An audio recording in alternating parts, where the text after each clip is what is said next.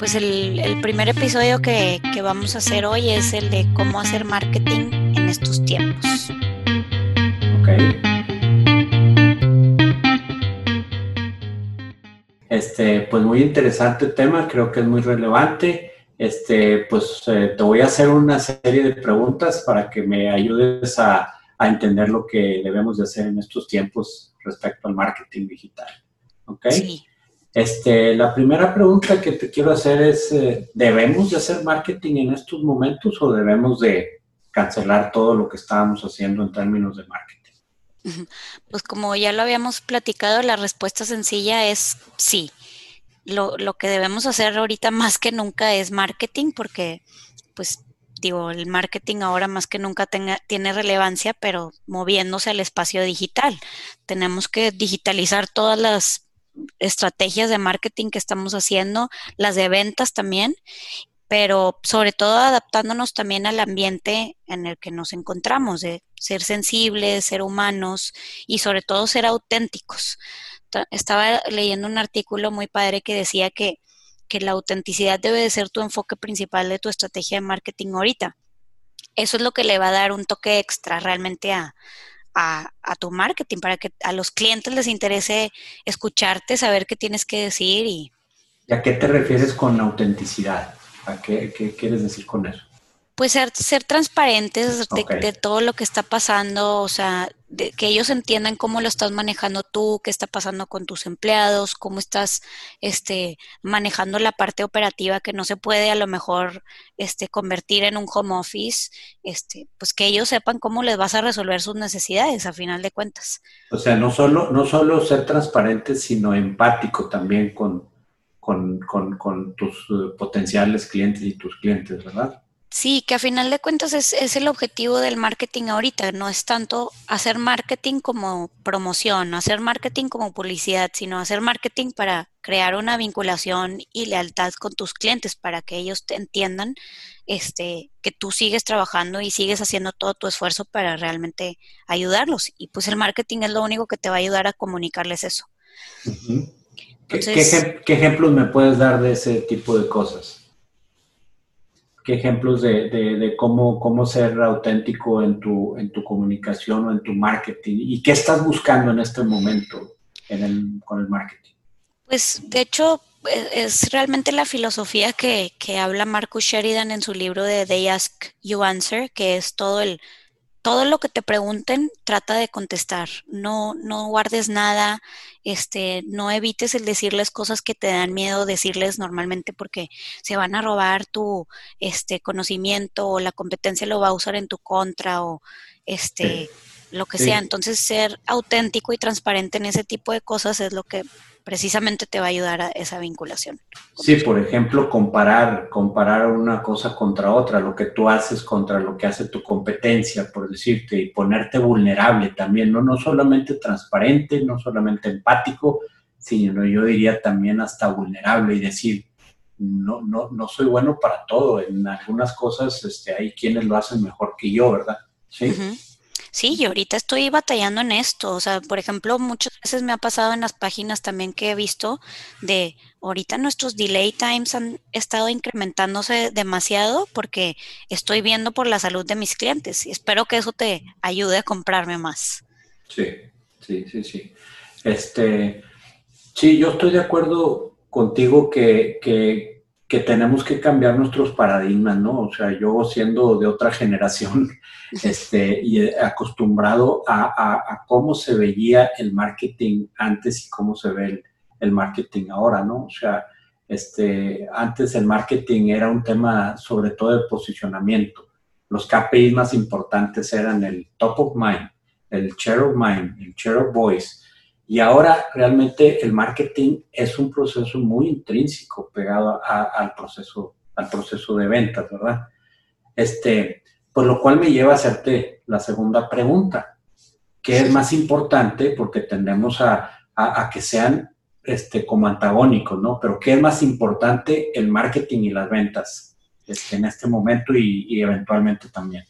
Sí, de hecho, pues ya sabes cómo nos pasa mucho con los clientes también de que hasta es un es una pelea entre marketing y ventas muchas veces y, nosotros quisiéramos integrar esta filosofía de que marketing y ventas deben de fusionarse a convertirse una sola eh, un solo departamento. O sea, eso es lo que yo creo que va a provocar esta esta crisis que estamos viviendo, el que se dan cuenta que uno no debe estar sin el otro y deben de complementarse lo más que se puede. Sobre todo en el mundo digital es cuando más eh, se ve claro el que eh, esto funciona de forma efectiva. Cuando marketing absorbe todo lo que ventas tiene que decir de qué están preguntando mis clientes, qué están diciendo, cuáles son sus preocupaciones, tiene mucho más material y mucho más armamento para poder hacer contenido. Y ventas, si aprovecha lo que está haciendo marketing, pues tiene mejor este argumento para hacer la venta finalmente. Y, era como tú decías también, ¿verdad? De que pueden ser hasta, eh, puedes ver la, evidencia más clara en el e-commerce, ¿verdad? Sí es, así es. Y, yo, yo, creo que, este, por ejemplo, dos ejemplos muy, muy prácticos de esto sería, eh, el primero es cuando tienes un, vendes productos a través de tiendas de retail, este, y viene el e-commerce y y, inmediatamente lo ven como un enemigo, lo ven como alguien con el que tienen que competir y no hacer sinergia, ¿verdad? Y en el otro caso es cuando tienes un producto o un servicio que tienes que vender con una fuerza de venta, ¿no? Con vendedores que tienen que salir a la calle. Y están acostumbrados ellos a ser cazadores, a ir a la calle, tocar la puerta, venir y con el proyecto y la pieza de cacería que se trajeron. Y ahora es eh, el marketing eh, ayuda mucho a ese proceso de prospección para que eh, la fuerza de ventas se enfoque más a vender, más, que a, más que a prospectar, más que a ir a cazar. El marketing le ayuda trayéndole, ¿verdad? Este, prospectos a la mesa para que los, para que los atienda mejor, ¿verdad? Y que el, cliente está mucho más educado en, en, todo lo que uno mismo hace, ¿verdad? Y tenemos que ayudarle a que se eduque solo y que, busque la información. O sea, el marketing ya no es... Hay una frase que me encanta a mí, este, que, decía, este, ay, híjole, se me fue el nombre del filósofo este actual, pero decía, el marketing debería de ser información para que tomemos decisiones racionales, en lugar de ser información para que tenemos emocional para que tomemos decisiones irracionales. ¿Qué nos está eh, enseñando ahorita la pandemia? Nos está poniendo a pensar en el consumismo, en todo lo que compramos y consumimos sin realmente nos pone en evidencia. Exactamente. Entonces, creo que esto se empata mucho. El marketing digital va más dirigido a informar a que el propio consumidor tenga el poder en su mano y no tomes una decisión porque te está empujando un vendedor hasta que ya le dices, sí, ok, lo compro. De hecho, yo, yo creo que también cambia mucho la mentalidad del vendedor cuando piensa que es del equipo de marketing. A mí me pasó convirtiéndome ya en parte de ventas en este año, siendo que vengo de marketing. O sea, yo todo lo veo desde una perspectiva de marketing, lo cual me ayuda a vender mejor con, con ya un, una filosofía más de ayuda, que es la esencia del marketing a raíz de esta pandemia también.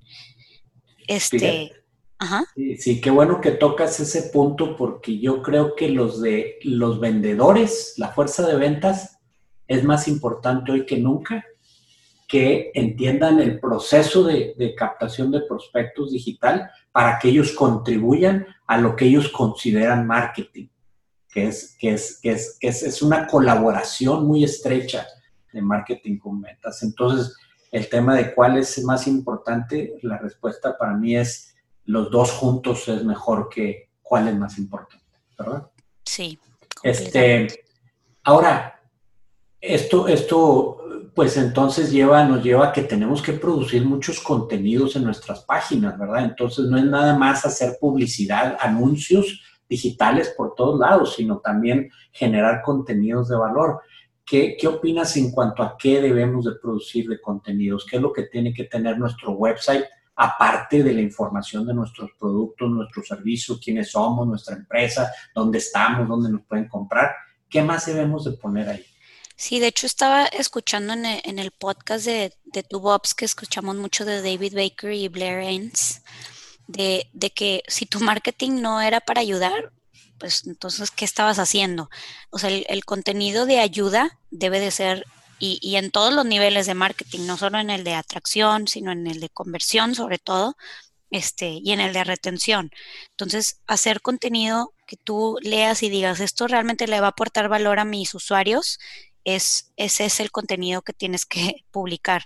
Y ahorita, pues, podemos aprovechar también el que estamos todos en casa, no nos estamos viendo, este, ¿por qué no poner enfrente de tus clientes a personas que normalmente no están enfrente de ellas?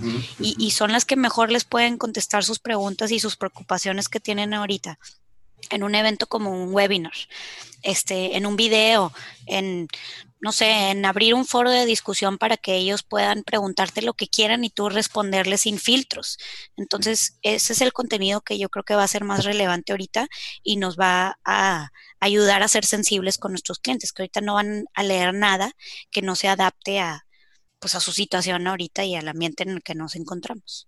Claro, y aparte, este, ahorita me pusiste a pensar que hay una, hay una evolución también del marketing de contenidos, del content marketing, donde antes pensábamos casi siempre en, el, en, los, en los artículos, en, en, textos que se posicionen en Google y que los puedas buscar y encontrar y que estén optimizados para aparecer en los primeros lugares de las búsquedas, etcétera.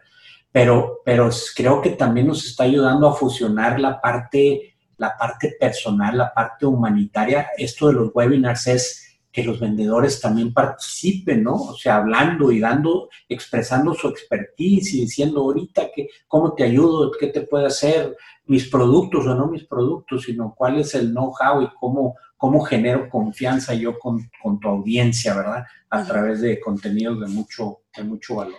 No, y ahí es donde viene el tema de, de por qué las dos cabezas de marketing y ventas funcionarían tan bien, una vez que se fusionen, porque ventas a lo mejor tiene un approach mucho más de cuándo me vas a comprar y pagar y dinero, y marketing sí está pensando en cómo le voy a hacer para, para hablarle de forma sensible a los clientes y no eh, sin, sin sentirlo que lo estoy atacando o lo que sea. Entonces, a lo mejor ese, es el punto medio que se necesita para, para realmente poder, pues, no sé, ah.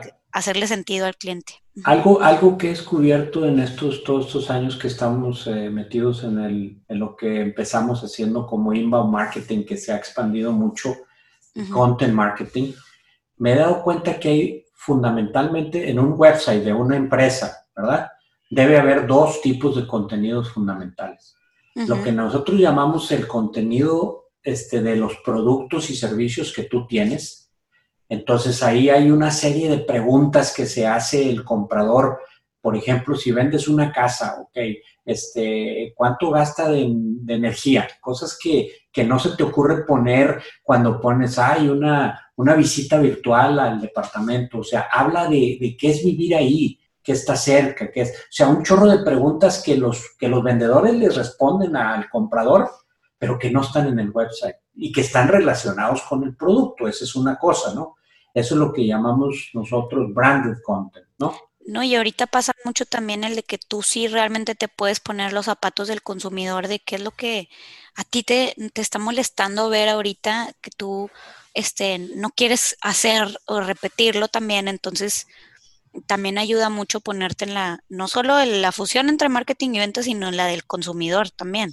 Que ya vas a entender su perspectiva y lo que él realmente está buscando que le digas. Ahora, lo que es, lo que es más difícil, lo que es más difícil, este, hacer entender a las gentes que están haciendo marketing digital que no nada más debes de hablar de tus productos y de tu empresa, sino debes de enfocarte mucho en las cosas que rodean al proceso de la toma de decisión de la compra. Vamos a hablar otra vez de la casa, ¿verdad? O sea, puedes hablar de escuelas alrededor de las zonas en la ciudad donde están las mejores escuelas, por decir este, el tráfico, puedes hablar de este, la calidad de vida, que, no estás hablando pues de, de, tu producto, de tu empresa, de tu, este, ¿verdad? De tus servicios, sino que estás hablando de lo que nosotros llamamos contenido este, del knowledge base, ¿verdad? O sea, de, de las cosas alrededor de, de, la toma, de la toma de decisión, ¿verdad? Y bueno, digo, ya para, para cerrar, o sea, yo te quiero hacer una última pregunta que era lo que estábamos platicando también de, de, para entender un poco mejor qué vamos a vivir y cómo hacerle para, para sobrevivir esto, cuáles son las etapas por las que vamos a pasar y cómo afrontarlas. Este, es una muy buena pregunta y pues, este, pues es una especulación obviamente mía de, de, de, las cosas y cómo va a transformar, pero, pero la verdad es que creo que lo primero es que estamos viviendo en una etapa, y hablo desde la perspectiva del marketing digital y del mundo de la transformación digital.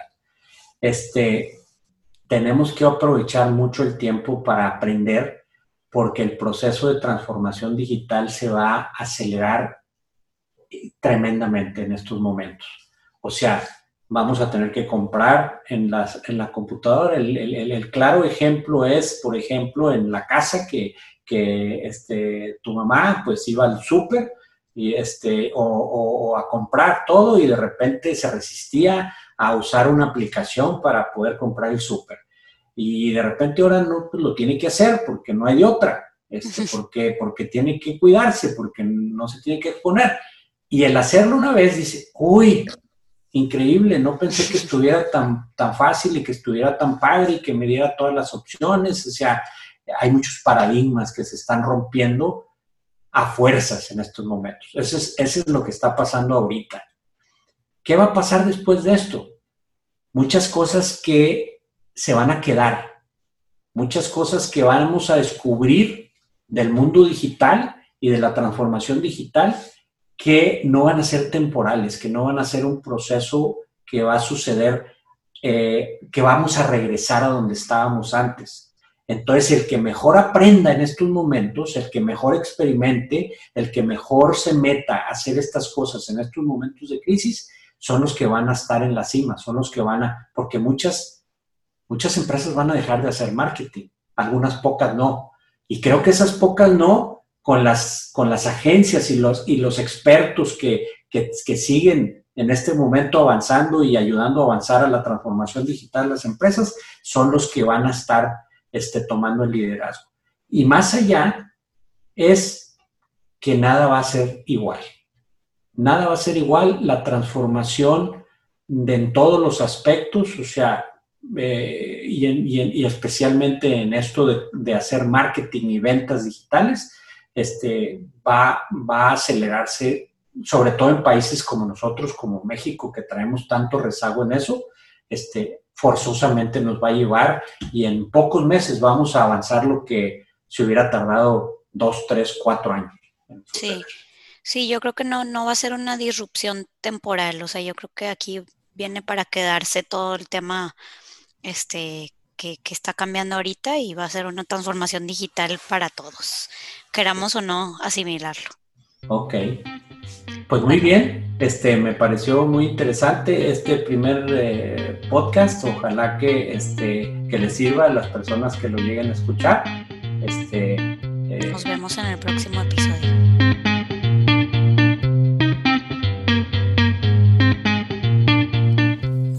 A todos por escuchar. Si lo disfrutaron, suscríbanse. Si no, por favor, denos retro. Hasta la próxima. Gracias.